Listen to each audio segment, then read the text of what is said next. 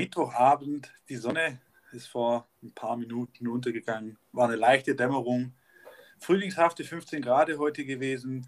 Ein kühles Blond ist jetzt noch vor mir und zwei kongeniale Fußballexperten. Ihr Lauscher wisst genau, was das bedeutet. Eine brandneue Folge, kurze Pässe, steile Thesen.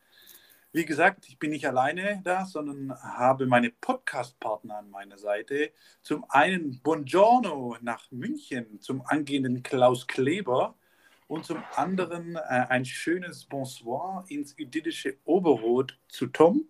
Und vorab, Tom, wie geht's dir denn? Äh, ja, soweit ganz gut. Heute auch deshalb kein Bier bei mir. Aktuell auf Antibiotika. Äh, infizierte Schleimbeutelentzündung im Ellenbogen von meinem äh, Sturz in Ischgl, äh, den wir letzte Woche schon thematisiert haben. Der ist irgendwie am Wochenende nochmal aufgeplatzt und ja, aber alles auf dem Weg der Besserung. Ja, dann auch hier von meiner Seite gute Besserung. Und Mario, wie sieht es bei dir aus? Wie geht's dir? Was, du trinkst hoffentlich ein Bier heute, oder?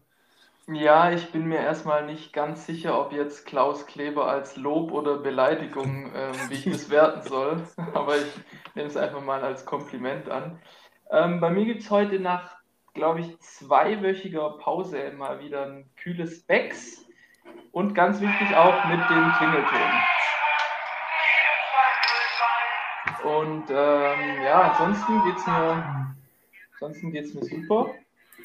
Und ähm, ja, bis auf Länderspielpause ist eigentlich alles gut. Ja, genau. Du, du sagst es dann. Also nur kurz eins vorweg äh, fürs Protokoll. Ich habe hier heute jetzt ein Warsteiner vor mir. Was? Was ist mit dir? Und zwar es wird immer schlimmer, Tom. Und zwar nicht das 033, sondern das richtige, richtige Gerät 05. Boah, Alter. Halber zum Kotzen. Jetzt zum Thema. Also wie gesagt, Länderspielpause, da haben wir für euch Lauscher ein leicht verändertes Programm. Natürlich wollen wir als allererstes unser Gewinnspiel auflösen.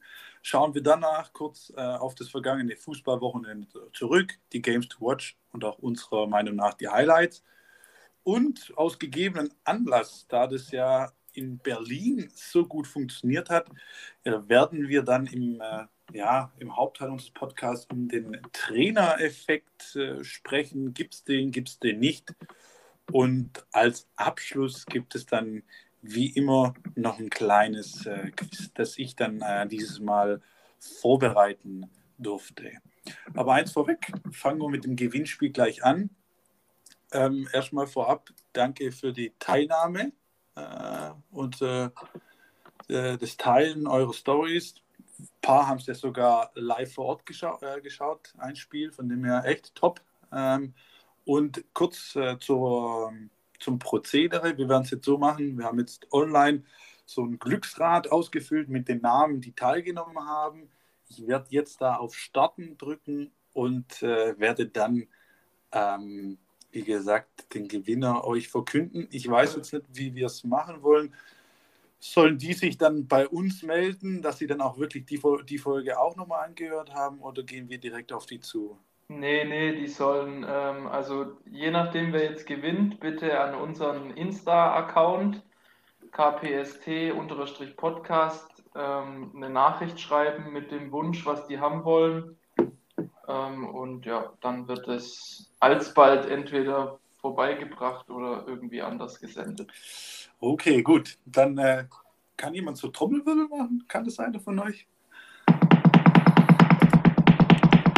So, Glücksrad läuft und der oder die glückliche, der oder die glückliche Gewinner ist Jörg Koch hat gewonnen. Ja, schön, der wird sich freuen. Herzlichen Glückwunsch, Jörg. ah, das, das, das, steigert meine Chance, dass ich was von dem Kasten abbekomme, auf jeden Fall enorm. ich, nett, ich weiß gar nicht, wer das ist. aber, aber es wird, die Frage wird sich ja übrigens, welches Bier wahrscheinlich sogar, eigentlich ziemlich klar schon. Ja, könnte auf Stuttgart Hofbräu rauslaufen. Ähm, ich glaube, da kann auch ich dann das Organisatorische übernehmen. Äh, 100 Meter zu Fuß. Der gute Jörg von mir weg. Der war ja auch vor Ort im Stadion. Richtig, ja. Ähm, ja, damit hat er sich dann auch verdient. Ja, da muss er nur seine Alkoholpause beenden. Ach, war der im Stadion ohne Alkohol jetzt? Ich weiß es gar nicht, aber ja. Fast aktuell, glaube ich, gerade. Ah, okay. Ja. Aber nichtsdestotrotz, wenn du es übergibst, gern äh, ein Foto, dass wir dann auch das natürlich posten können. Videos ja. wirklich äh, überreicht, als ob so ein Scheck für, für so eine Charity 10.000 so einen Scheck noch. Nach so einen Scheck noch, ja, genau. ja, genau. So, also, erster Agenda-Punkt abgehakt, jetzt Game to Watch Highlights. Mario, fangen wir mit dir an einfach. Ähm, ja, ich hatte das ähm, Derby Côte d'Azur zwischen Marseille und Nizza und da vorweg gleich mal, ähm, da hat sich leider der Fehlerteufel in unserer Grafik eingeschlichen, weil meine These war nicht, dass Gegenstände fliegen, sondern dass keine Gegenstände fliegen. Und ähm, die ist dann auch tatsächlich eingetroffen. Ähm, das Spiel war für ein Derby, speziell für das Derby, eigentlich relativ ruhig sportlich ganz nett anzusehen, ähm, ist 2 zu 1 ausgegangen für Marseille. Ähm, aber es kam da jetzt zu keinem, also nicht mal annähernd zu sowas krassen wie dem Flaschenwurf in der Hinrunde, aber auch sonst eigentlich wenig ähm, Radau jetzt, paar, Spiel, paar äh, so Spielertrauben und paar Gerangel am, am Seitenrand, aber speziell von den Tribünen eigentlich nichts. Kulisse war trotzdem top 65.000 im Velodrom. Schöne Choreo am Anfang, aber dann während dem Spiel wenig passiert. Gut. Dann machen wir gleich weiter äh, bei dir, Tom. Äh, ja, äh, den Fauxpas muss ich wohl auf meine Kappe nehmen. Da habe ich das wohl im Podcast äh, falsch verstanden mit der These von dir, Mario. Alles gut. Ähm, ja, für mich ist die jetzt trotzdem nicht erfüllt, weil auf dem Schaubild steht was anderes. äh, meine auch nicht aufgegangen. Klassiko. Was für äh, auch nicht? Klassiko, äh, keine zwei Platzverweise. Ähm, aber ich glaube, im Game to Watch war es dann am Ende doch ähm, ein Ergebnis, womit, glaube ich, wenige gerechnet hätten, dass Barca das so auftrumpft im Bernabeu ähm, und da 4-0 gewinnt. Und ja, im Endeffekt, wer es gesehen hat, weiß es Real noch sehr gut bedient mit dem Ergebnis eigentlich. Wenn es da 7 oder 8 geklingelt hätte, dann hätte sich auch keiner beschweren können. Äh, Ausfall von äh, Benzema vorne hat sich schon ziemlich bemerkbar gemacht. Und ja, da ging einfach, einfach gar nichts, aber hinten auch Katastrophe. Die Dreier-, Vierer-Kette, was es dann zwischendurch mal war. Ähm, der arme Nacho, der, ich glaube, der träumt immer noch schlecht von Usman Dembele. Wobei man ja sagen muss, ähm, das war ziemlich am Anfang vom Spiel, so siebte, achte Minute. Da ist ja Aubameyang einmal ja. mit offener Sohle in irgendein Reihen und das hätte eigentlich, also das kann auch rot geben. Ja, das natürlich, muss rot geben. Das wäre natürlich super für meine These gewesen, aber hätte ich schon 50% gehabt, aber ja, ich weiß nicht, ob Real das tatsächlich geholfen hätte, wenn sie 11 gegen 10 gespielt hätten, weil dann wären sie noch offener gestanden wahrscheinlich und dann. Mhm. Also ich muss zugeben, das war echt, also ich habe es ganz angeschaut, war echt ein, ein geiles Spiel, aber halt natürlich halt Barcelona, die haben extrem gut gespielt. Also das 3-0, 4-0 war ja in, in der 47. und in der Mitte 50. Minute. Äh, und dann war ja eigentlich nur noch Training. Also da war, hat Real echt noch Glück gehabt wenn hätten die, die Barca durchgezogen. Also was da Xavi jetzt gemacht hat in der letzten Zeit, war schon krass, meiner Meinung nach. Ja, also mich hat es auch überrascht. Ich habe es ehrlicherweise ähm, von der 10. bis zur 50., 60. habe ich es nicht geguckt. Äh, und dann, dann habe ich auf einmal Push-Meldungen bekommen, Barca führt 4-0 im Bernabeu. Dann habe ich auch so gedacht, okay, ähm, was läuft da schief? Und äh, ja, Tom, du hast es gesagt, das hätte ja durchaus noch höher ausgehen können. Und so mit dem 4 zu 0 ist es schon die dritthöchste Heimniederlage, die Real jemals kassiert hat. Also es ist schon ähm, ja, historischer Abend gewesen. Ja, und noch äh, Side-Fact: ähm, Pierre-Emerick Pierre-Emerick Aubameyang war der erste jetzt im 21. Jahrhundert, der im El Clasico an, in seinem ersten El Clasico an drei Toren beteiligt war. Gab es noch nie davor. Krass. Ja zu meinem Spiel. Äh, These nicht eingetreten. Doppelte äh, Sosa, zum, nee, Sosa auf Sasa zum Quadrat.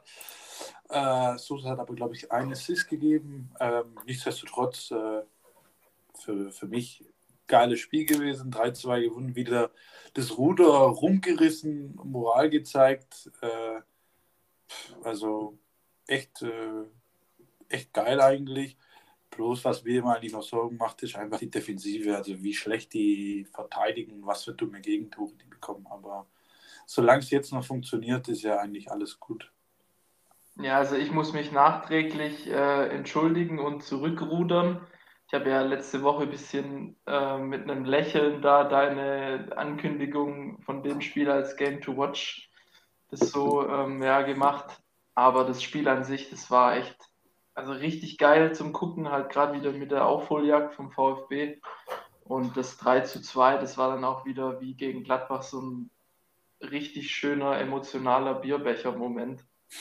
Also echt äh, Hut ab, was der VfB da gerade leistet. Und ich weiß noch, wir haben es so vor, vor fünf, sechs Wochen haben wir es doch gehabt. Ob, sie, ob das vom VfB richtig war, der Jugendfestival und alles. Also bisher oder und auch generell so ruhig zu bleiben. Ja, und, und vor allem ja und vor allem auch am Trainer festzuhalten. Da können wir dann jetzt später nochmal genau, das war eigentlich äh, meine Überleitung. detailliert nochmal drüber reden, weil das ist ja auch ein exemplarisches äh, Beispiel, wie es laufen kann. Ja, also genau ähm, Ja. Wollt ihr noch einen äh, kurzen Reisebericht aus Basel?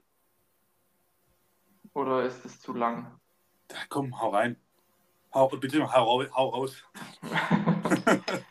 ich war ja Donnerstag ähm, beim Conference League Spiel Basel gegen Marseille ähm, und es war eigentlich im Prinzip wie erwartet. Also wir sind da erstmal angekommen, Basel Hauptbahnhof, so um halb zwei oder so. Und dann erstmal so in der Bahnhofshalle so unscheinbar rumgeguckt, wer da jetzt Maske trägt und wer nicht. Und tatsächlich haben so keine Ahnung, so 70 Prozent oder so haben halt keine Maske getragen und dann, es war halt zu voll erstmal ganz andere Welt. Und dann ähm, hat es aber nicht lang gedauert, dass ich dann gemerkt habe, dass es auch vor allem finanziell eine andere Welt ist. Weil es halt echt, das ist halt echt krass. Also ich war, ich wusste ja, klar, Schweiz ist immer teuer und mit Schweizer Franken jetzt aktuell mit dem Kurs auch nochmal. Aber ich habe mir schon so gedacht, ich bin jetzt aus München, bisschen was gewohnt und habe halt so gedacht, es liegt noch so ein bisschen über dem Münchner Standard. Dann sind wir Bahnhofshalle direkt zum äh, Schalter, haben einfach 20 Euro umtauschen lassen, damit wir uns was zu essen holen konnten. Dann sind wir in die Stadt und wir haben nichts bekommen für 20 Euro. Die billigste Pizza, Pizza Margarita, 23 Euro. Ich habe. Schmeckt, oder? Ha? War sie wenigstens gut? Ja, ich habe es ja nicht genommen, konnte es ja nicht kaufen. dann, sind wir, dann sind wir weiter rumgelaufen, da haben wir halt so gedacht, ja gut, also so Preis-Leistungs-Verhältnis, wovon man eigentlich am meisten am Ende hat, ist ein Döner und als ob jetzt ein Döner mehr als 20 Euro kostet. So, dann war erstmal Aufgabe, einen Döner zu finden, weil irgendwie anscheinend in ganz Basel gibt es einen Dönerladen. Da waren wir dann auch und der hat dann schlussendlich 12 Euro gekostet stinknormaler Döner, der nicht mal gut war. Ja, und dann ähm, war ich da erstmal äh, finanziell angekommen. Und dann am Stadion selber ähm, war auch komplett andere Welt. Also ähm, das Stadion an sich, geile Lage mitten in der Stadt. Sind da hingefahren mit der äh, Straßenbahn und dann noch ein Stück gelaufen. Und dann ist da, da waren halt gar keine Kontrollen. Also das war schon, das war schon so wenig Kontrollen, dass es auch wieder nicht richtig ist. Weil die haben da, wir waren da so rechts versetzt von der Fankurve von Basel und die haben da einfach so blockweise immer 50 bis, keine Ahnung, 70 Leute reingelassen. So im Abstand von, keine Ahnung, 30 Sekunden, dass es sich halt nicht staut. und äh, keinerlei irgendwie Kontrollen, so von wegen Filzen oder in Rucksäcke reinschauen oder was weiß ich was. Einfach immer blockweise 50 rein, nächsten 50 rein, nächsten 50 rein. Ja, und dann im Stadion, äh, Bier hat 7,50 Euro oder so kostet, 0,4. Das ist, das habe ich mir dann eigentlich gedacht, klar, das ist übelst teuer, aber für das, was eine Pizza Margarita außerhalb vom Stadion kostet, fast schon billig. Und ähm, Spiel an sich war dann eigentlich auch echt ganz geil. Basel hat 1-0 gemacht und mit dem Ergebnis wäre es in die Verlängerung gegangen. Aber im Endeffekt war dann Marseille schon deutlich besser. Haben 2 zu 1 dann gewonnen.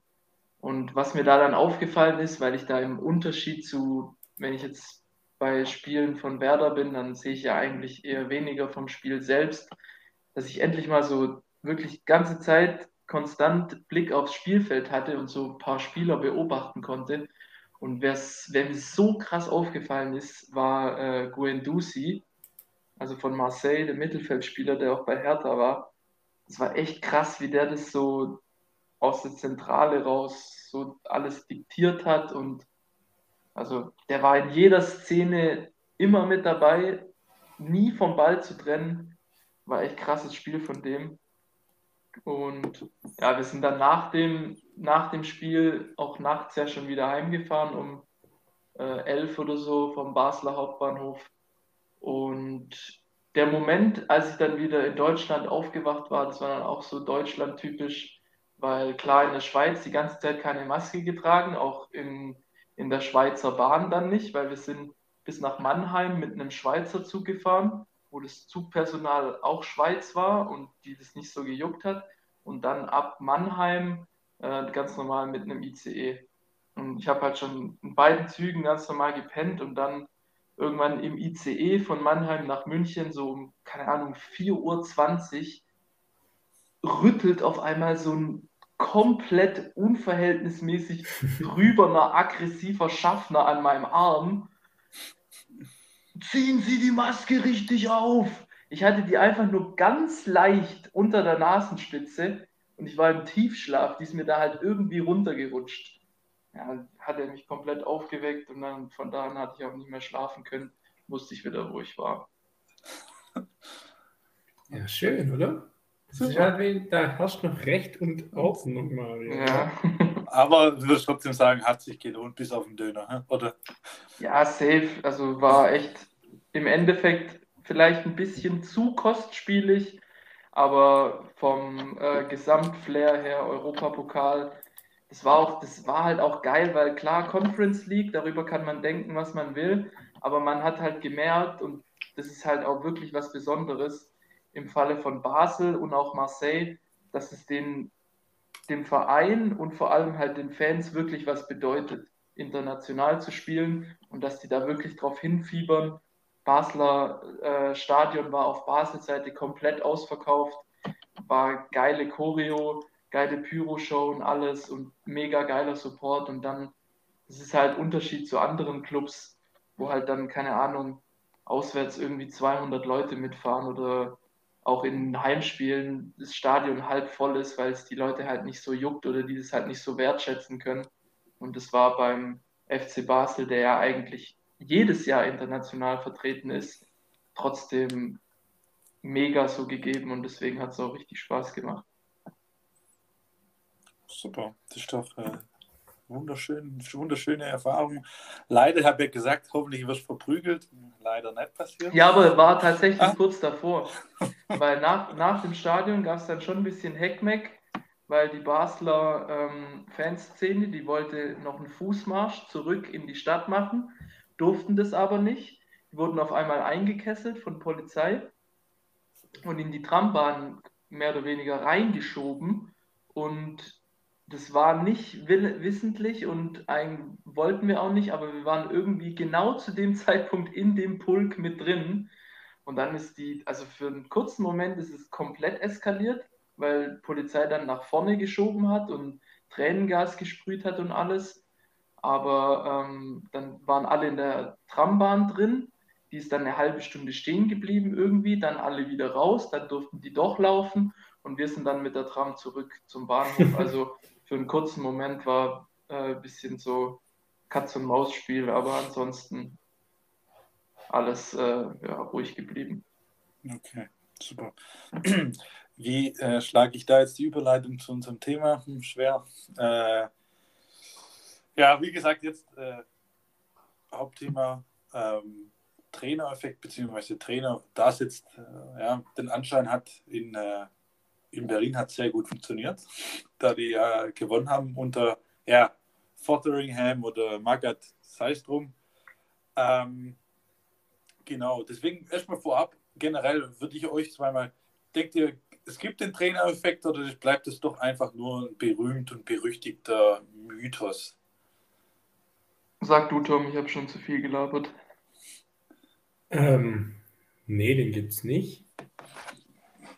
Ähm, sag ich, also einfach nur ein Impuls, dass es irgendjemand anderes macht, reicht nicht.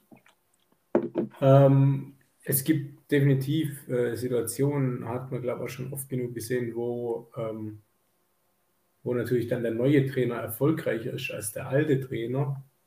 Aber prinzipiell glaube ich nicht, es liegt daran, dass einfach nur ein neuer Impuls da ist und das ist ja eigentlich dieser Effekt oder dieser Trainereffekt, der da gestellt wird, sondern das hat einfach was mit, den, mit dem Trainer und der Mannschaft an sich zu tun, dass das einfach ähm, besser connected oder halt auch ähm, ja, die, die Verbindung von der alten Mannschaft zum Trainer, Trainer nicht so gut war, aber die zum neuen dann halt einfach auch passt. Also wenn es einfach die Mannschaft insgesamt stinkt, dann und du halt einen falschen Trainer dazu hast, dann bringt das halt im Endeffekt nichts. Bestes Beispiel, Schalke, die haben fünf Stück geholt und bei keinem hat es irgendwas gebracht, weil es halt einfach die, der Kader nicht gepasst hat oder sonst irgendwas oder dann es der falsche Trainer war. Deshalb, es hängt schon viel damit zusammen, wer der neue Trainer ist, dass die dann tatsächlich besser sind. Ja, also so würde ich es auch sagen. Also auf, auf kurzfristig gesehen, vielleicht bringt es dann was, ja, gerade so einen kurzen neuen Input und alles, aber im Großen und Ganzen, wenn das drumherum schon gar nicht passt, dann verpufft der Trainer-Effekt dann auch relativ schnell, äh, weil es gibt eine, eine Studie dazu von einem Sportphysiker, der hat 150 Trainerentlassungen beziehungsweise äh, analysiert und er hat, er ist zu dem Entschluss gekommen, dass es keinen Trainereffekt gibt, sondern dass es halt auch oft einfach im Fußball doch auch schon mit, mit Pech oder Glück zu tun hat. Äh, und er hat dann auch gesagt, ähm, ja, das pendelt sich dann auch einfach wieder ein, dass äh, wenn Spiele oder Spiele unterdurchschnittlich schlecht ausgefallen sind, nach einer Zeit wendet sich das Blatt äh, sozusagen von selber. Ähm, und von dem her, das beste Beispiel könnten wir jetzt vielleicht sagen, ja, VfB Stuttgart die haben sieben oder acht Spiele nicht gewonnen, haben mit seinem Trainer festgehalten und jetzt läuft es wieder relativ gut. Ähm, von dem her bin ich auch der Meinung, es gibt den Trainereffekt nur, wenn überhaupt, nur wirklich kurzfristig. Zum Beispiel jetzt hier bei Felix Magath, äh, ja, dass die dann das gleich wieder 3-0 gewinnen. Das ist natürlich, äh, ja, klar, oh, Trainereffekt, dies, das. Ja, gut, äh, aber also wenn, keine Ahnung, man muss halt, ich finde, man muss sich klar machen oder man muss generell wissen, was man jetzt unter einem Trainereffekt verstehen will. Weil wenn ich jetzt sage, dass der Effekt, der Effekt an sich ist ja eigentlich was, was kurzfristiges, wie ein, keine Ahnung, Fingerschnipp oder so. Also eigentlich was, was nicht irgendwie auf, auf Langfristigkeit beruht. Und wenn man das so sieht, dann finde ich, gibt es schon einen Trainereffekt. Also klar, das sind dann zum Teil ähm, irgendwelche äh, irgendwelche einzelne Dinge, wie zum Beispiel im letzten Jahr, wo dann äh, Funkel noch Köln gerettet hat. Das war ja ganz klar ein Trainerwechsel, äh, ein Trainereffekt, der dann auf jeden Fall aufgegangen ist. Weil ich bin mir ziemlich sicher, dass die mit Gistol abgestiegen wären. Mhm. Von dem her hat der Trainereffekt ist da schon eingetreten. Ja, ja aber es lag halt auch an Funkel und nicht dran, dass die einfach nur den Trainer gewechselt haben, glaube ich. Und dann musst du halt aber auch wirklich gucken, was du dann betrachtest. Dann darfst du ja eigentlich nur Trainerwechsel betrachten oder den Trainereffekt irgendwie betrachten, wenn das in den letzten sieben Spieltagen passiert, weil dann bringt es ja gar nichts, wenn du deinen Trainer am zehnten Spieltag rauswirfst, wenn du nur auf den Trainereffekt hoffst. Ja, klar, also man muss, also, den, man muss den Trainereffekt eigentlich schon immer auch am Trainer selber, also an der Person irgendwie bemessen. Weil wenn man es jetzt pro forma nimmt oder neutral, einfach als ja, halt rational, dass da irgendjemand kommt, dann ohne es jetzt zu wissen, behaupte ich mal, dass der Effekt vielleicht bei, keine Ahnung, 25 Prozent oder so liegt. Also das beschränkt sich dann tatsächlich schon auf, auf einzelne Personen. Ja, also wie gesagt, es gibt ja immer, gerade wie, wenn du es jetzt, wie du es jetzt schon angerissen dann spricht man ja oft so am Ende der Saison äh, von einem klassischen Feuerwehrmann, der wirklich nur dafür sorgt, ja, die, die irgendwie den Verein in der Klasse zu halten. Und da muss man sagen, ich, ja, da wird es eigentlich mal interessant, eine Studie, wie das da aussieht. Bringt, bringt es oft mal was oder nicht? Äh, beim VfB hat es äh, öfters mal nicht funktioniert. Dafür gibt es andere, dann dafür gibt dafür auch andere Beispiele, wo es mal funktioniert hat. Ähm, ja, was, was sind denn also, ja, du hast ja, du hast ja gesagt, dass sich das über kurz oder lang dann ja. immer wieder einpendelt. Genau. Und das sehe ich eigentlich ähnlich, weil wenn ich jetzt mal die aktuelle Bundesliga-Tabelle anschaue, dann kommen, fallen mir eigentlich im ersten Moment nur zwei passende Beispiele ein, wo mitten in der Saison ein Trainer gekommen ist, der dann wirklich einen langfristigen Effekt hatte. Also der wirklich dann zum einen die Mannschaft kurzfristig gerettet hat und dann langfristig noch sowas aufgebaut hat, dass sie wirklich über Zeiten hinweg besser war als davor. Und das ist einmal, das ist schon über zehn Jahre her, Lucien Favre bei Gladbach, der wirklich dann eine neue Ära aufgemacht hat und auch äh, bei Eintracht Frankfurt mit Nico Kovac, der die ja erst in der Relegation gerettet hat gegen Nürnberg und dann ähm, nach und nach etabliert hat, sogar im Europapokal und Pokalsieger geworden ist. Genau, also du, ich würde kurz sagen, würd mal, ich würde sagen, wir schauen uns kurz vielleicht noch auch die, die vier Trainerwechsel, die es jetzt in dieser Saison gab, an, wie, wie ihr das einschätzen würdet ähm, also beziehungsweise als Fazit jetzt äh, sozusagen geben, äh, wie es da jetzt aussieht in der Bundesliga. Zum Beispiel Wolfsburg hat ja den Trainer jetzt gewechselt, äh, Hertha und ähm, Leipzig in der äh, laufenden Saison. Beziehungsweise Hertha zweimal sogar. Ja. ja. Also meiner Meinung nach Wolfsburg. Hm. Bei Wolfsburg sehe ich jetzt auch keinen großen Effekt. Ich kenne den Punkteschnitt jetzt selber nicht direkt, aber so richtig auch viel besser. Steffen Kohlfeld jetzt glaube ich auch nicht im Vergleich zu Van Bommel. Ich glaube, da war einfach wieder irgendwas Zwischenmenschliches mit Schmatke auch ein Problem. Ähm, Hertha, ja, gut, über Korkut haben wir schon gesprochen. Ähm, eigentlich ein negativer Trainereffekt. Ähm, hat eigentlich gar nichts gebracht, eher noch mehr Verunsicherung, wobei auch dem seine ersten paar Spiele nicht so schlecht waren, wo sie dann Jahresende 2021 Dortmund da eingeschlagen haben. Von dem her will ich da auch den, den ersten Sieg jetzt unter Magath nicht zu hoch hängen oder hier Wunder was von, äh, von Hertha ja. erwarten, weil es war jetzt auch keine Offenbarung oder so. Am Ende waren es drei Standardtore. Klar, wenn es nicht läuft, dann sind Standards eine, eine richtig gute Option, dass du wenigstens überhaupt gefährliche Situationen heraufbeschwörst. Das will ich gar nicht, gar nicht abstreiten. Aber ich würde es jetzt auch wirklich hier nicht äh, zu hoch hängen mit Magat, weil ja, das war jetzt ein Spiel, drei Standardtore. Ja, mal abwarten, dass die mal wieder in einem Spiel nach zehn Minuten 1-0 kassiert haben. Dann laufen die da auch wieder Vogelwild über den Platz, glaube ich. Ja, vor allem, das war gegen eine komplett seelenlose Truppe von in Lachsfarben spielenden Hoffenheim-Kickern. Also die waren an dem Tag auch so schlecht. Das hat Hertha komplett in die Karten gespielt. Und die spielen jetzt nach der Länderspielpause gegen Leverkusen, wo, so wie es aussieht, wieder Schick zurück ist. Und dann lass mal den und Diaby ganz schnell 1-2-0 machen dann gebe ich dir aber schriftlich, dass die komplett wieder einbrechen. Also ähm, Das, das, das, das, mag jetzt wieder so wirken, oh Magat, äh, Wunder war's, aber die sind, immer noch, die sind immer noch 16. jetzt. Äh, also kein Deutsch stehen die irgendwie besser da als davor. Ein Punkt jetzt vor Bielefeld. Aber das wird äh, bis, zum, bis zum letzten Spieltag müssen die safe um den Klassenerhalt kämpfen. Alles andere wird mich wirklich überraschen. Ja, ja und ich finde es so witzig. Jetzt sagen sie, wow, oh, so gut mit Magat, 3-0 und was weiß ich, ha ho he, hip hip hurara. Aber die andere Seite ist dann halt auch, sagen sie jetzt, ja, Felix Magath, der bleibt auch nächste Saison. Also, das ist ein super Trainer. Also, die, äh, die loben den jetzt schon so in den Himmel. Und Mario, ich gebe dir recht, da, bei Hoffenheim waren ja auch noch Corona gebeutelt. Waren, glaube ich, drei oder vier Stammspieler Corona.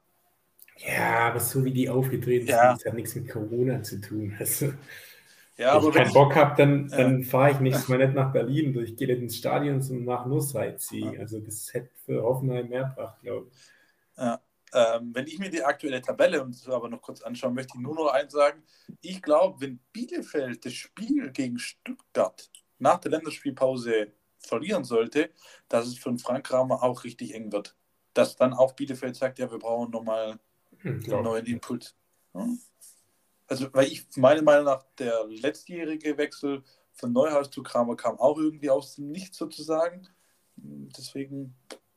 Ja, also ich muss, ich muss echt sagen, ich habe äh, letztes Wochenende, ich habe Mainz gegen Bielefeld getickert wo die 4-0 auf den Sack bekommen haben. Deswegen habe ich die jetzt mal 90 Minuten gesehen und das war so schlecht. Also die sind wirklich, das war das vierte Spiel in Folge, wo die kein Tor erzielt haben. Die haben, also die sind komplett chancenlos gewesen. Gegen Mainz. Okay, die sind zu Hause gut, aber es ist trotzdem noch Mainz. Die hatten gar keine Chance und hätten noch 5-6-0 verlieren können. Also das ist, die sind gerade in so einem, in einem Negativstrudel drin zur absoluten Unzeit. Weil die waren vor, keine Ahnung, sechs, sieben Wochen, waren die so ganz stabil, so klammheimlich zwischen Platz 10 und 14 irgendwo, so mit fünf, sechs Punkten Abstand nach unten, die ganze Zeit mhm. alles gut. Und jetzt hängen die da voll unten drin und irgendwie überrascht es mich aber auch nicht, weil ich glaube, das habe ich in, der, in unserer allerersten Folge schon gesagt, dass ich sehe eigentlich keinen anderen Absteiger als Bielefeld und Fürth. Von dem her, das. Der Kader ist ja auch. Ja, das ist einfach. Das ist halt nicht mal ansatzweise vergleichbar mit VfB oder Hertha, geschweige denn Wolfsburg und ja, Gladbach und ansonsten nicht mal, nicht mal mit Augsburg oder so. Ja, nicht mal mit Augsburg. Ist, ist da, finde ich, individuell einfach noch auf jeder Position gefühlt eine, eine Stufe besser ja. besetzt. Also ja. Die haben da diesen Jack Grealish für Arme, Bielefeld. Aber, also den finde ich auch, der ist auch gut und auch dieser Japaner macht. Okugawa meinst du, glaube ich. Okugawa, aber sonst vorne, wenn deine Alternative halt Lasme oder Close ist. Wen meintest du jetzt mit Grealish? Ja, wer ist der Brunner? Ne, Wimmer. Wimmer, glaube ich. Ah, Wimmer, ja, Wimmer. Ja. der, wo mit, mit Rabona gegen Frankfurt das Tor vorbereitet hat. Hat er auch so eine, so eine Palmenfriese oder warum? ja, der hat auch so längere Haare, dann so Haarband so mitten, vom, mitten am Kopf. So. Ah, okay. ja. Aber ich glaube nicht so krasse Waden wie Grealish. ja, weiß ich nicht, aber halt die Frisur erinnert mich immer an, an ah, Jackie okay. Grealish. Und ja, ich habe jetzt schon drei Wechsel. Jetzt der letzte, Leipzig, ist genau so einer, wie ich vorher gemeint habe. Es ist für mich kein klassischer Trainereffekt sondern ich glaube einfach, Tedesco passt viel besser zu dem, dem Kader und der Einstellung von dem Kader, als es einfach Jazz im Arsch getan hat. Also, und deshalb ist es für mich jetzt kein so klassischer Effekt, ja, die haben einen neuen Trainer geholt, weil am Anfang hat sich Tedesco auch noch schwer getan und in, der ist einfach der bessere Trainer für den Kader und deshalb äh, sind die jetzt erfolgreicher als davor. Aber könnt ihr mir das sagen? Also ich bin jetzt zu wenig in Leipzig generell drin und kenne die beiden Trainer eigentlich auch zu wenig, aber so wie ich die kenne, sind die von den Typen und von der eigentlich favorisierten Spielanlage mega ähnlich. Nee, finde ich nicht. Die sind doch beide so auf so äh, Tempo-Pressing und äh, daueraggressiv und Geschwindigkeit aus. Ja, geht. Also Tedesco, also zumindest, ich kenne jetzt Tedesco seine Vorlieben jetzt auch nicht, aber die, die sind schon wieder deutlich kontrollierter und deutlich mit mehr Plan unterwegs, wenn die selber den Ball haben. Also quasi das, die Entwicklung, wo halt auch Nagelsmann quasi eingeleitet hat, also von Hasenhüttel, oder war da Rangel noch dazwischen? Ich glaube, Rangel war noch dazwischen. Ähm, ja. äh, also das da ein bisschen mehr etabliert hat, wobei du halt, du hast natürlich auch einfach die Spieler dafür, ein Olmo da auf der 10 oder so, das ist halt einfach auch geisteskrank. Und du hast dazu halt einfach vorne noch im Zweifel dieses Tempo mit einem Kunku oder wer da auch immer noch rumrennt. Bei Kunku natürlich sowieso geisteskrank, was der abliefert. Ähm, von dem her, ich weiß nicht, ob er einfach flexibler ist, Tedesco, und sagt, ja, gut, die wollen jetzt wieder, mehr, die wollen mehr mit dem Ball spielen, die wollen nicht mehr die ganze Zeit nur drauf pressen und gegnerische Ballverluste erzwingen, dann lasse ich die halt einfach das auch machen. Und sorry, also muss ich auch von einem Bundesliga-Trainer in irgendeiner Form erwarten, dass er äh, sich mit seiner Spielidee zumindest ein bisschen in Richtung von der Mannschaft auch bewegt. Ja, safe. Und vor allem, also die drei Teams sind ja eigentlich da das perfekte Beispiel für. Da ist in jedem Kader so individuell krass hohes Spielermaterial zur Verfügung. Da muss man dann ehrlich gesagt auch als halbwegs gestandener Trainer, egal ob man jetzt Kofeld, Tedesco oder jetzt Magath ist, da muss man dann auch irgendwie was rausholen, dass es besser läuft als jeweils davor, weil keine Ahnung. Ja, weil die können halt einfach kicken das musst du halt ja. dann auch rüberbringen können. Also das ja, kann nicht das, sein, dass das nicht funktioniert. Nee, und da, da wiederhole ich mich dann jetzt auch vor ein paar Wochen oder so. Das ist halt auch das Pech jetzt eigentlich von Teams wie, wie Bielefeld, Fürth sowieso und auch Augsburg, mit Abstrichen auch Stuttgart, weil die Teams wie Hertha, Gladbach oder Wolfsburg, die haben ja eine viel höhere Qualität. Heißt im Endeffekt, die gewinnen sowieso, wenn die jetzt mit 80 Prozent spielen, ihrer Leistungsgrenze, gewinnen die ja viel eher, wie wenn Bielefeld mit 80 Prozent agiert. Und wenn jetzt ein neuer Trainer kommt, der die anders oder dementsprechend besser irgendwie anpackt, nur gewisse irgendwie Stellschrauben umstellt, dass es einfach läuft, dann ist die Wahrscheinlichkeit ja viel höher, dass es schneller, viel besser läuft, als bei ja. Clubs, die die Qualität einfach nicht von vornherein schon gegeben haben. Ja, die müssen halt immer mehr geben als die anderen und ja. wenn die anderen halt auch wieder gut sind, dann müssten sie halt immer bei 110 oder 120 irgendwo rumrennen, dass, sie, ja. dass es funktioniert und das geht halt einfach, aber das klappt halt dann am Ende nicht. Ja. Ja, ähm, vielleicht jetzt nur kurz, da bist du jetzt eigentlich nicht so stark davon betroffen, Tom. Ähm, wenn wir so von einem klassischen Trainereffekt aus unseren oder kannst du mit, aus unseren Erfahrungen sprechen. Ähm, ja, Mari, fang du mal an. Trainereffekt, äh, Trainerwechsel, Trainerentlassungen bei Werder. Also ich hatte ja Gott sei Dank mit dem Thema in 2000 2005, 2006 circa zu der Zeit äh, Werder-Fan geworden und hatte ganz lang eigentlich die Sorgen nie, weil bis 2013 war Thomas Schaf ununterbrochen an der Seitenlinie. Und dann ging es ganz, ganz, ganz steil bergab mit Robin Dutt. Ähm, das war dann auch wirklich die Zeit, als es eigentlich mit so am schlimmsten war jetzt in den, keine Ahnung, 15, 16, 17 Jahren als Fan, weil da war man dann auch zwei, das zweite, dritte Jahr schon nicht mehr im Europapokal vertreten. Mega verschuldet dann schon zu der Zeit und der damalige Sportchef Eichin hat dann auch wirklich im Nachhinein was richtig konso, äh, konsequent konsolidiert und wie da teilweise der Kader aussah. Also auf jeden Fall war die Zeit unter Dutt eigentlich somit die schlimmste. Und deswegen war ich bei dem Trainerwechsel dann auf Skripnik, war für mich eigentlich der Trainerwechsel, wo ich so am glücklichsten mit war. Mit dem hat es dann langfristig auch nicht so hingehauen, wie man sich das vorstellen konnte. Ähm, der hat die Saison, in der er gekommen ist, noch ähm, gut solide gerettet. Dann ist man in der Folgesaison, hat man lange Zeit so ein bisschen um Europa League mitgespielt, ist dann am Ende stabiler Neunter geworden. Und dann aber nach dem äh, Sommer ging es dann katastrophal los und dann war auch schnell wieder weg. Also war dann auch nicht vom äh, großen Glück irgendwie geprägt, aber das war dann nach der, nach der Dutt-Zeit war der Skripnik-Wechsel für mich einer, wo der Trainereffekt nicht nur kurzzeitig wirklich was gebracht hat, weil es eben leistungsbedingt wieder nach oben ging, sondern der auch so moralisch halt und für, ich glaube, da spreche ich fast für jeden Werder-Fan, der ähm, ja menschlich fürs Clubumfeld einfach wichtig war, weil Dutt so krass fehl am Platz war. Der ist am ersten Tag, ich weiß nicht, ob ihr das wisst, der ist am ersten Tag bei der Vorstellung von sich, ist der reingekommen in den PK-Raum, wollte so halt einen auf cool Norddeutsch tun und hat sich hingesetzt, hat gesagt, so, Mon Mon, ihr Lieben. da war halt schon komplett aus wieder. Hm. Also da war ich dann froh, dass mit Skripnik einer gekommen ist, der auch schon Spieler bei uns war und das, ja, so mit Werder-Familie, das kann man als Außenstehender immer belächeln, aber hat einfach einen gewissen Wert bei uns und dann war das ein Trainerwechsel, den ich wirklich sehr begrüßt habe damals. Ja.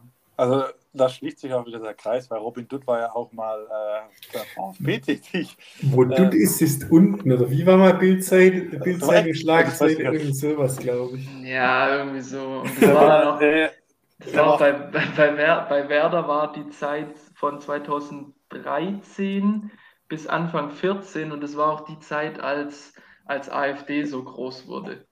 Für, äh, für, für eine gewisse Zeit.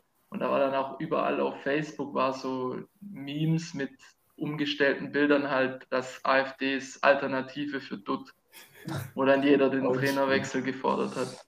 Ja, also wie gesagt, er war auch beim, beim VfB mal Vorstand Sport, glaube ich, mal tätig. Äh, keine Ahnung. Ähm, aber beim VfB ist es, da kenne ich das schon ein bisschen länger äh, mit dieser, wie soll man sagen, Volatilität auf, auf, dem, auf der Trainerbank. Ähm, ja, ab und zu hat es mal funktioniert mit so einem Feuerwehrmann. Äh, ich kann mich erinnern, äh, dass Hugh Stevens zweimal die Klasse noch, äh, noch halten konnte. Ähm, dann wurde mal Kramny äh, mal noch als letzter Feuerwehrmann irgendwie äh, eingesetzt, was nicht funktioniert hat. Und beim letzten Abstieg ähm, nach dem traurigen 0 zu 6 in Augsburg wurde er Weinzeder entlassen und wurde auf Nico Willig gesetzt. Hat leider auch nichts gebracht. Was wäre Nico Willig? Ja, der damals. Der gab es so viele Trainer ja. schon. Ja, aber kenne ich gar nicht mehr. Nee, nee, der, war, der war damals äh, U19-Trainer. Ich will gar nicht so viel vorwegnehmen, weil im, im, im Quiz geht es da ein bisschen drüber. Okay. Ähm, ja, äh, ja, beim VfB ist es immer so, so eine Sache. Hub Stevens, der Knurrer, Knurrer von Kergrade, hat es zweimal geschafft, äh, aber im Großen und Ganzen seit, ah, seit Labadia weg war, 2013. Ja, selber schuld, wer, Bruno, wer den schönen Bruno rausschmeißt. Äh, ist da wirklich trainermäßig sehr, sehr, sehr viel passiert. Und deswegen bin ich umso, umso glücklicher, dass äh, Sven und, äh, die, und Rino das da jetzt ja gut handeln. Und, und bald jetzt mit, oder jetzt mit dem neuen, neuen äh, Vorstand dann auch noch, also Hitzesberger wurde ja sozusagen abgelöst, ähm, dass die da wirklich schöne Ruhe mit reinbringen. Ja, ähm, ich finde ich find es halt krass, dass das war ja beim VfB dann mit Labadia, glaube ich, auch so, dass der auf, was weiß ich, Platz 6 oder 7 entlassen wurde wegen Erfolgslosigkeit und mangelnder Perspektive.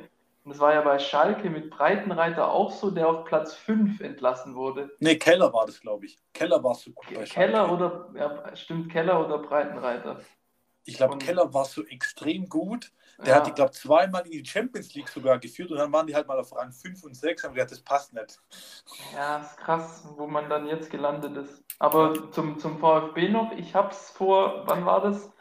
Sechs, sieben Wochen, als wir irgendwann mal Game to Watch äh, VfB hatten, mir gehofft für alle Stuttgarter, dass die es durchziehen, sowohl mit dem, mit dem Spielermaterial wie auch mit dem Trainer und dass die, wenn die Ruhe behalten, auf äh, Geschlossenheit setzen und davon überzeugt sind, dass das mit Matarazzo passt, dass die da unten rauskommen und der aktuelle Trend, der bestätigt es. Ich muss auch zugeben, sie spielen eigentlich attraktiven Fußball. Es passiert halt immer relativ viel, was auch gleichzeitig daran liegt, wie schlecht die Defensive ist. Äh, aber im Großen, und, im Großen und Ganzen passt es jetzt auch. Und pff, man, man, sieht ja auch, ähm, was das dann bewirken kann, wenn man ein bisschen ruhiger da besonnen an die Sache rangeht und sagt, ja, okay, unser Trainer, wir halten an ihm fest. Klar, man sagt, die, man sagt oft, ja, wir halten an ihm fest, bla bla bla, und dann zwei Wochen später ist es andersrum. Aber ich habe es jetzt beim VfB jetzt tatsächlich echt immer auch abgekauft, dass die, falls es denn schief gehen sollte oder falls es jetzt schief gehen soll, dass die auch mit Materazzo auch den Weg wieder in die zweite Liga gehen würden. So habe ich das, das Gefühl, dass die einfach Ruhe generell mal ähm, in den Verein reinbekommen wollen. Ja, und ich, ja, ich finde halt, dass, also das kann man, glaube ich, generell, finde ich, auf zu Trainerentscheidungen zurückführen, dass das höchste Gut oder das Wichtigste, was bei solchen Entscheidungen eigentlich immer abzuwägen ist, ist die Überzeugung in irgendjemand. Weil wenn du von jemand überzeugt bist, und es auch dementsprechend glaubwürdig rüberbringen kannst, wie jetzt Misslind hat in dem Fall, dann mach immer von dem, was du überzeugt bist. Und wenn es dann am Ende schief geht, dann ist es so. Aber dann hast du, aus meiner Sicht hat man dann in der Situation, um der es geht, hat man, hat man richtig gehandelt. Im Nachhinein ist man immer schlauer. Da kann man dann klar sagen, ja, hättet ihr mal einen Trainer gewechselt? Ich kann das aus eigener Erfahrung sagen mit Kofeld letztes Jahr. Da waren Clubführung und auch große Teile von Fans die ganze Zeit von Kofeld überzeugt, dass das klappt. Man hat dann bis zum letzten Spieltag an ihm festgehalten, dass man ihn dann rausschmeißt. Das ist gar keine Frage. Das war dumm und es war einfach nur Panikhandlung. Ähm, das hätte man dann voll durchziehen müssen und dann im Sommer den Cut machen. Aber generell, wenn du von irgendwas überzeugt bist, dann ziehst durch und ich glaube, in den meisten Fällen geht es dann auch auf. Genau, und nicht wie Schalke. Nach, nach dem ersten Spieltag einen Trainer dann rausschmeißen.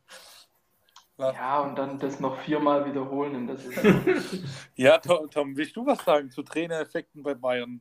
Generell ja. ein relativ ruhiges Umfeld eigentlich. Ja, ich sage mal so, der letzte während der Saison, ich glaube, den kennt jeder, Hansi Flick, äh, würde ich sagen, ist ganz gut gelaufen. so schlecht. Äh, bis zum Ende. Ich habe jetzt echt mal geguckt, also eigentlich gibt es tatsächlich nicht so viel. Ancelotti ist damals geflogen, da kam äh, Jupp Heynckes Davor, ähm, als Louis van Gaal geflogen ist, äh, hat auch noch Andries Janko ein paar Spiele gemacht. Äh, und davor war es dann auch schon wieder Cleansea, der kam auch für fünf Spiele Jupp Heinkes. Ähm, und davor hat Hitzfeld Magath abgelöst. Also das sind eigentlich so die bekanntesten, die so während der Saison waren. Ähm, Hitzfeld hat er schon bei seiner ersten Amtszeit Trabatoni damals abgelöst, aber ja, das ist dann halt, ähm, das ist dann aber meistens nicht so ein, so ein Interimstrainer oder sonst irgendwas gewesen, beziehungsweise entweder war es wirklich äh, nur interimsweise die letzten paar Spiele, um da, um da noch die Champions League dann oder ähnliches zu retten. Oder es waren wirklich langfristigere Dinge, wie dann schon im Oktober, November, wo dann wirklich was Grundlegendes irgendwie falsch gelaufen ist oder so. Deshalb an sich äh, bei Bayern da immer relativ ruhig, sage ich mal. Ähm, ja, wenn man die Punkteschnitte von den Trainern anguckt, dann gibt es meistens auch recht wenig Gründe, den, den da rauszuwerfen. Ja. Hatte Klinsmann unter zwei Punkteschnitt? Weißt du das? Ja, Cleansy ist äh, der ah, einzige okay. eigentlich unter zwei seit, also wo, wo länger da war. Ähm, Davor war es Trapattoni in seiner ersten Amtszeit. Glaube ich, ne, oder? Ja. Also, wo nennenswerte Anzahl an Spiele hat. Mhm. Weil das hatten wir halt letzte Woche. Du hast ja gesagt, Pep Guardiola hat den besten Punkteschnitt 2,6 Und dann wäre ja Flick gekommen mit 2,4 irgendwas, aber da hat er nicht 100 Spiele. Und deswegen bei Klinsmann und bei unter der Klinsmann-Ära waren die halt echt, meiner Meinung nach, schon richtig schlecht. Ja, Äh, also Fünf, zwei in 1,1 der Allianz Arena gewonnen. 1,95 ist jetzt auch Okay. nicht so scheiße. Also, wenn man Aber das dann vergleicht, Van Gaal hatte 2,03, also Ja. nicht, nicht wirklich viel besser und unter dem waren sie im Champions League-Finale. Also, Ja. Ja, aber das war noch die Zeit, wo du dir so ein bisschen was ausrechnen konntest gegen Bayern. Und das ist halt komplett weg. Also die sind, also die waren damals schon dominant, aber heute halt anders dominant. ja, ja, das ist schon krass. Next Level. Dann würde ich noch eins vorweg, bevor wir ins Quiz ge gehen, noch kurz einfach sagen: Feuerwehrmänner, also in Bezug auf Abstiegskampf, wer fällt euch da als erstes ein? Der allererste, der mir einfällt. Ja, Friedhelm Furunkel, weil wir ihm hatten. einfach der. Oh, der Jörg Berger. Oh, Ja, Oh. Gott, Gott, Gott habe ihn selig. Gestorben schon. Ja, ja. Nee, der erste, der mir eigentlich einfällt, ist halt Peter Neururer, weil der halt immer in, auf Im irgendeinem Meme. Foto dann auftaucht. Mit aber, Porsche. den, aber den ich jetzt nicht äh, selbst so als Fußballkonsument eigentlich wahrgenommen habe, weil das halt schon, keine Ahnung, 20, 30 Jahre her ist. Und ansonsten, ich keine Ahnung, aber mir fällt irgendwie Labadia ein als erster, Mhm. obwohl der nur, glaube ich, zwei, dreimal dann irgendwo eingesprungen ist.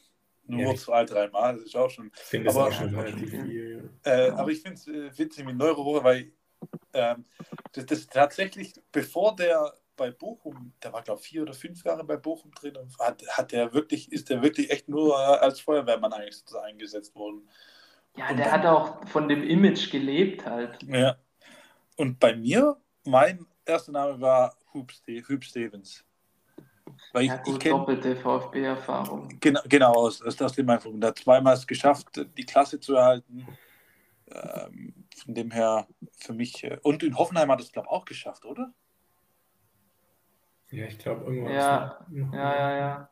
In Hoffenheim hat das, glaube ich, auch. Von dem her Hm. äh, ist das so einer, der mir einfällt direkt. Ja, ich finde Typ Stevens, der ist halt, der, der ist für mich jetzt kein klassischer Feuerwehrmann, weil er auch als, sag ich mal, gestandener Trainer halt Erfolge vorweisen konnte. Und so Feuerwehrmänner, die sind halt, ich weiß jetzt nicht, ob Labadia jemals einen Titel gewonnen hat. Ähm, die definieren sich halt über die Erfolge durch den Nichtabstieg. So. Ich glaube, bei Stevens liegt es halt einfach daran, dass dem seine Tugenden, die der generell als Trainer predigt, halt einfach zu der Situation Abstiegskampf passen, dass du halt Ja, erstmal dass du erstmal null hinten stehst der Laden, so. Laden dicht ist und so weiter und erstmal Ja, da über deine. Kompaktheit kommst. Ich glaube, deshalb kann der, kann der beides, sage ich mal. Ja, das stimmt. Ja, kurz, ich habe kurz geschaut mit Bruno Labbadia. Wikipedia-Eintrag gibt es nur Erfolge als Spieler. Also, glaube ich, als Trainer gab es keine Erfolge. Also Erfolge als Spieler gibt es Deutscher Meister zweimal äh, mit Kaiserslautern 91 und mit Bayern 94 und DFB-Pokalsieger 1990 mit Kaiserslautern. Das Schöne.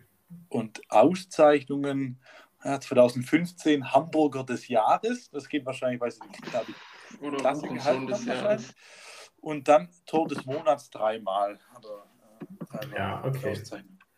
Aber trainertechnisch relativ äh, wenig. So, habt ihr noch was so zum Trainer? Weil sonst würde ich äh, schon zum Quiz äh, switchen. Switche gern. Switche gern.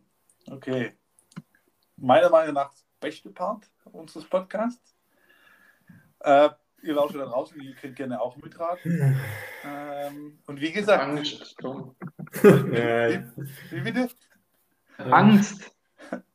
Ähm, kurz vorweg, äh, natürlich Themengebiet Trainer und zwar geht es nach Frankreich in die Trainer. jetzt schon weiß ich nicht. Spaß, Spaß. Wir bleiben in der Bundesliga. Äh, und zwar, ich würde euch wieder äh, empfehlen, zusammenzuspielen, weil es auch teilweise um, um Aufzählungen gibt und alles. Dementsprechend würde ich sagen, ihr, ihr, ihr spielt äh, im, äh, im äh, Duo zusammen. Mhm. So. Ihr, ihr, ihr, ich höre so leichten Pessimismus hier raus. Ihr seid nicht. Äh, Fang an, sonst. Also, Trainerwechsel sind ja gang und gäbe im schnelllebigen Fußballbusiness. Auch schon in dieser Saison gab es vier Trainerwechsel. Van Bommel, Dardai, Marsch und auch Korkut mussten schon das Amt in ihren Vereinen niederlassen. Manchmal gibt es sogar. Niederlegen. Niederlegen, mir egal. äh, manchmal gibt es sogar Vereine, bei denen es zu vier Trainerwechseln in einer Saison gibt. Und insgesamt kam es äh, diese Variante mit den Vierfach-Trainerwechseln schon 18 Mal in der Bundesliga äh, zum Vorschein. Und zwei Vereine haben diese Variante sogar schon dreimal benutzt. Das heißt, die haben dreimal vier Trainer in einer Saison, oder vier Trainer gewechselt in einer Saison. Und zur Frage, kurz vorab zu euch, das ist eine aufbauende Frage, beziehungsweise zweigeteilte Frage. Als erstes möchte ich von euch, von euch gerne wissen, welche zwei Vereine das wären, die bereits dreimal diesen Vierfachwechsel genommen haben, oder in Bezug genommen haben. Und zweitens möchte ich, dass ihr mir die Trainer aufzeigt von einem dieser Vereine. Aber da werde ich euch dann natürlich auch unter die Arme greifen. Junge, Alter, komplizierter als jede Textaufgabe in Mathe.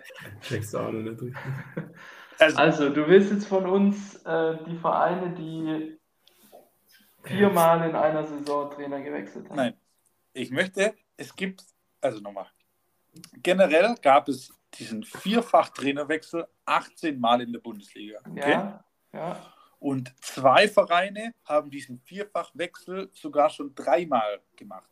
Mhm. Und diese zwei Vereine möchte ich euch, von, von euch wissen in erster, okay. als, äh, als erste Frage.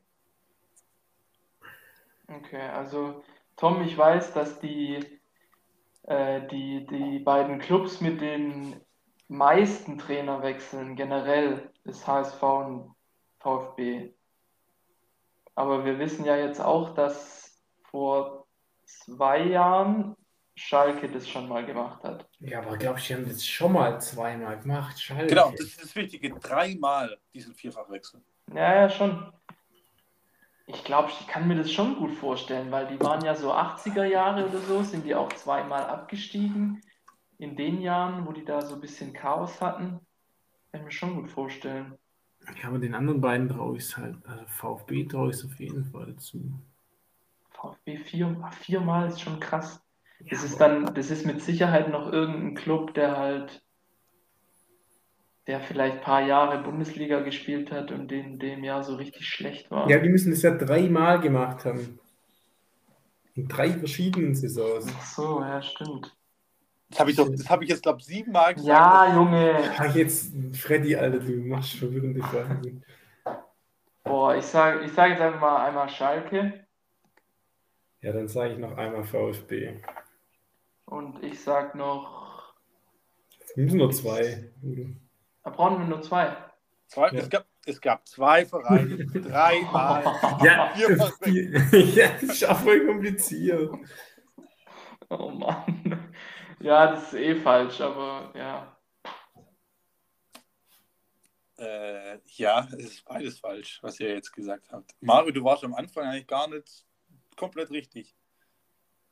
Was habe ich gesagt? Hamburg. Hamburg, echt? Ja? Ja? Krass, Hamburg, okay. Und zweite Verein, da gab es vor kurzem erst den Trainerwechsel. Hertha. Ja. Okay. Die zwei Vereine haben bisher dreimal zu diesem Vierfachwechsel ähm, äh, Vierfachwechsel vollzogen. Okay. Ähm, ja, okay. Wollte es dann trotzdem probieren, äh, die Trainer äh, aufzuzählen von, von einer Saison, von einem der Vereine? Sag mal die Saisons. Also Hamburg hätten wir 13, 14 und 14, 15. Die haben es zweimal in Folge gemacht. Echt? Okay, warte, das kriegt man hin, Tom. Dann okay. war noch. Und was war Ding? Was war äh, Hertha? Das ist letzte Saison. Letzte ja. Saison viermal. Ja. Ja, und wann hat Hertha es noch gemacht? Früher mal.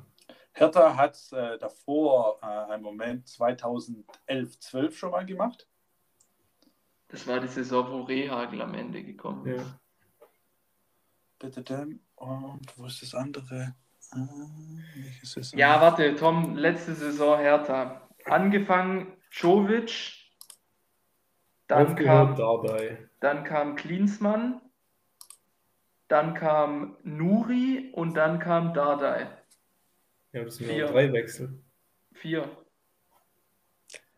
Ähm, ein Name fehlt. Das sind drei Wechsel. Von Jovic auf ja, Klinsmann, von Klinsmann auf Nuri, von Nuri auf Dardai. Warte, wer Ja, hat bestimmt irgendwann hat er ein Spiel gemacht oder so. Nee, nee, nee. Äh, äh, es, äh, ihr habt schon gesagt, Nuri war damals äh, nur der Interimstrainer. Und der war Ja, schon. Ja. Aber es, wie habt ihr es gesagt? Nuri Dardai. Nee, Das stimmt. Jovic, Klinsmann, Nuri, Dardai. Einer fehlt. Weil, Wo? weil Nuri. Der war Der, Nuris Cheftrainer, Mario. Mein wen ist Nuri Assistent? nee, ich, sag, ich sag nur als Tipp. Nach Mhm. Nuri war nicht Dardai. Wer war da dazwischen noch da? War da noch einer da? Lehmann war doch irgendwann mal da. Als Ding, als irgendwas Berater. Ja, der war, war doch nicht Coach, oder? Nein. Oder? Nee. Hä, Nee. oder? nee. Sicher. Sicher. Das ist ja nicht ein Skandal. Lehmann, nein, der war nur so Berater in der Chefetage. Ist er da rausgeflogen, weil der Aogo als, äh, weil der rassistische Beleidigung gegen Aogo gemacht Ja, ja, hat? der war der Trainer. Der war der Trainer. Da letzte Saison. Nuri? Danach kam noch ein. Wie lang war der da? Wie viele Spiele? Warte, das muss ich kurz schauen. Das hab Nicht ich. lange. Aber ist es ein gestandener Trainer gewesen? Ja, ja, ja, ja, ja, ja. Hä?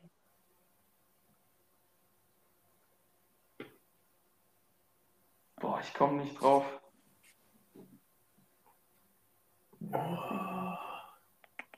Und dann kam.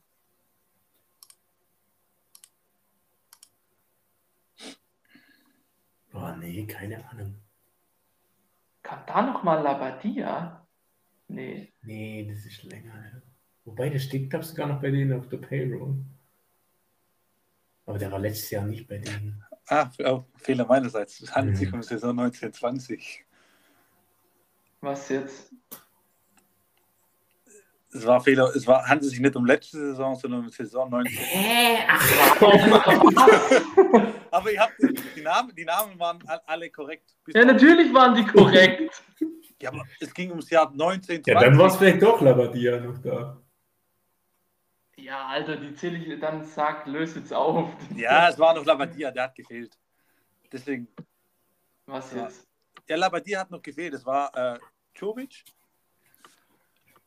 äh, Klinsmann, äh, war ein paar, ein paar Spiele äh, im Amt, äh, Nuri und äh, äh, Labadia und dann Dardai. Krass. Da ist Labadia echt noch vor dem Ja. Saisonende noch gefeuert worden. So, da steht es hier.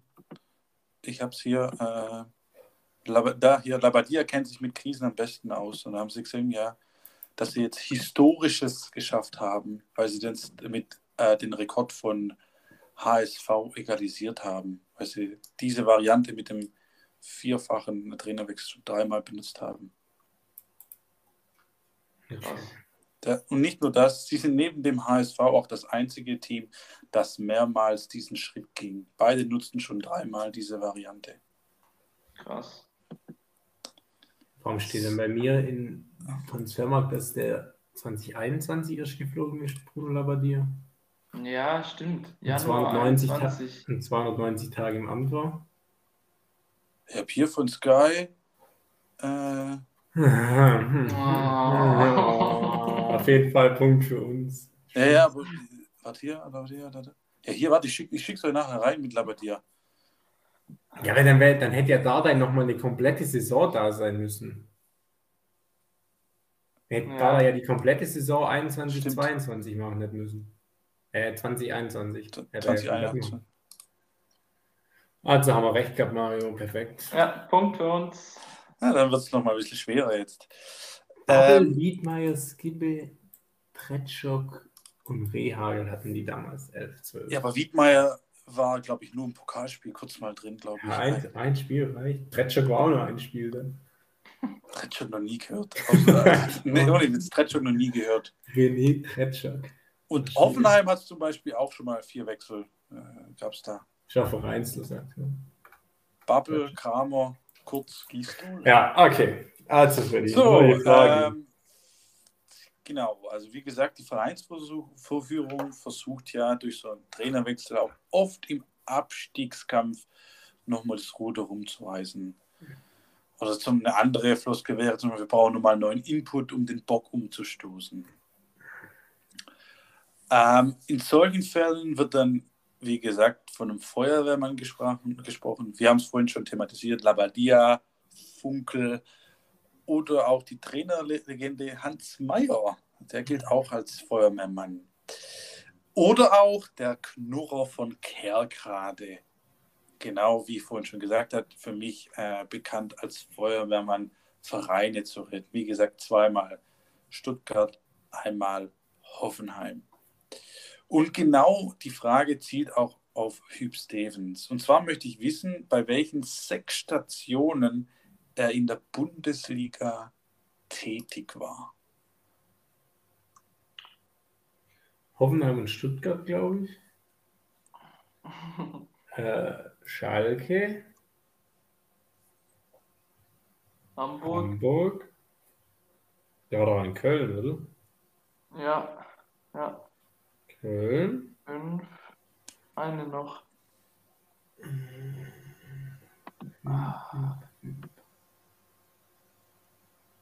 Piep. Das kann ich mir bei dem noch vorstellen. Hertha war der doch auch. War der, äh, war der Hertha? Das kann sein, ja. Hm? Mir wird zumindest jetzt nichts anderes einfallen, aber irgendwie habe ich das Gefühl, ich kann mir den gerade mit Hertha-Training so zu vorstellen. Ja, doch. Ich glaube auch Hertha. Ja, die sechs. Äh, Richtig, vollkommen korrekt. Wobei er bei Schalke viermal insgesamt war. Ja. Relativ am Anfang seiner Karriere für sechs Jahre. Dann 2011 nochmal für ein Jahr und dann 1920 interimsweise äh, sozusagen nochmal Ja. auf Gelsenkirchen war. Das hat ja super geklappt. Chapeau. Easy, easy, lemon squeezy. Zweiter Punkt. Hm. Könnt ihr mir noch eine Station, also das ist jetzt nur eine Station außer Kerkrade sagen? Also im Ausland. Park, Saloniki. Okay, gut. Krass, weil, Drei Punkte schon, Mario. nee, das war, das war, hey, woher wusste ich das? Wusste ich nicht, dass der davor, das wusste ich echt nicht. Doch, das ist auch noch gar nicht so lange her. Das war vor drei, vier Jahren. Das war 2013, 14. Ja, das sind Ja. halt lange drei, drei plus vier Jahre. Selbst dann ist noch falsch. Also, bei vielen Vereinen in der Bundesliga gibt es ja eine sehr hohe Fluktuation auf der Trainerbank. Aber es gibt auch genügend Beispiele in der Bundesliga, bei denen Konstanz an oberster Stelle steht. Edi Geier in Cottbus, der über zehn Jahre dort im Amt war. Auch bei deinem Verein, Mario, hielt man noch in den glorreichen Zeiten eigentlich immer an Thomas Schaaf fest, wie du es schon vorhin gesagt hattest. Knapp 14 Jahre war er am Stück bei Werder im Amt. Oder auch bei Sonders beim FC Freiburg hält man generell sehr lange am Trainer fest. Volker Finke war dort für 16 Jahre im Amt. Absoluter Bundesliga-Rekord. Und auch Christian Streich hat ja letztes Jahr auch noch sein zehnjähriges Jubiläum gefeiert. Und gerade im Abstiegskampf hofft man ja oft auf diesen berühmt-berüchtigten Trainereffekt, wie wir es jetzt schon thematisiert haben. In ein paar Fällen hat man damit Erfolg, in ein paar Fällen bringt es dann im Großen und Ganzen dann doch nichts. In den letzten zehn Bundesliga-Saisons Was ist das für eine Hinführung? Hey, Mann. Also im Zeitraum, als Elton. also im Zeitraum von der Saison 20, 2011, 12 bis zur aktuellen Saison gibt es vier Trainer bzw. Vereine, wo ein Trainerwechsel wirklich ein kompletter Schuss in den Ofen war und der Trainereffekt komplett ausge ausgeblieben ist. Der Punkteschnitt bei diesen Trainern bzw. Vereinen war unter 0,4. Wichtig zu sagen ist, dass man da jetzt mindestens zehn Spiele gewertet hat. Also die Trainer waren zehn Spiele im Amt. Und ich möchte euch gern von euch einen einzigen wissen, wo der Punkteschnitt schlechter als 0,4 war. Als Hint, ich, wenn ihr, ich könnte euch auch noch die Saison sagen. Diesmal korrekt. Unter 0,4 Mhm. in letzten zehn Spielen. Also zehn mindestens Spiele, letzte zehn Spiele. genau, die waren Und es waren aber immer die letzten, also der ist auch mit denen abgestiegen. äh, nee, Nee. Nicht, nicht, nicht immer, nicht immer. Okay, der war dann nur dann Trainer in der Saison, Genau, der die war abgestiegen Trainer sind. Saison für, für ein Minimum zehn Spiele Okay. und der Punkteschnitt in den zehn Spiele war unter 0,4. okay. 0,4, weil es dann, Ja, ja, weil es dann ja, halt mehr, du- mehr Auswahlmöglichkeiten gibt, weil sonst wäre es, glaube ich, echt tricky gew geworden. Also Tom, ich weiß, dass es den, äh, das war auch letzte Saison in der Hinrunde, als Mainz so übelst schlecht war, da gab es diesen Lichte. Ich weiß aber nicht, ob der zehn Spiele da war. Der hat auf jeden Fall, ich glaube, so gut wie jedes Spiel verloren. Ich glaube, der war aber nur so acht Spiele da. Ja, der war nicht so lange da. Bruce Svensson ist ja schon im Herbst gekommen. Ja, der, ja, ja, aber der war so von so dritter Ach so. Spieltag bis zehnter oder so. Laut Transfermarkt steht bei Jan Moritz Lichte Tage im Amt 8. Ja, der war, der war nicht lang da, der war gegen Bayern, glaube ich. Ja, laut Transfermarkt Hä? steht da dran 8 Tage im Der Amt. war nicht so lang. Was? Boah. Du meinst, wenn dann. Ne, da steht Tag, ja. Jan Moritz Lichte, 8 Tage im Amt. Okay. Hä? danach kam- was. Dann, danach kam Achim Bayer-Lotzer. Ah. Boah, jetzt warte mal. Gibt's denn alles? Soll, soll ich euch die Saison sagen oder vielleicht als Hint oder? Nee, warte, warte mal. Wir hätten beim VfB so richtig reingeschissen in der Abstiegssaison. Zur Info, es war kein VfB-Trainer. Äh, Vielleicht bei Frankfurt, wo die in der Rückrunde so scheiße waren. Aber da haben die den, weißt du, haben die da am Ende den Trainer gewechselt. Ah, warte, äh, warte wel, ja, welche Saison war das, Freddy?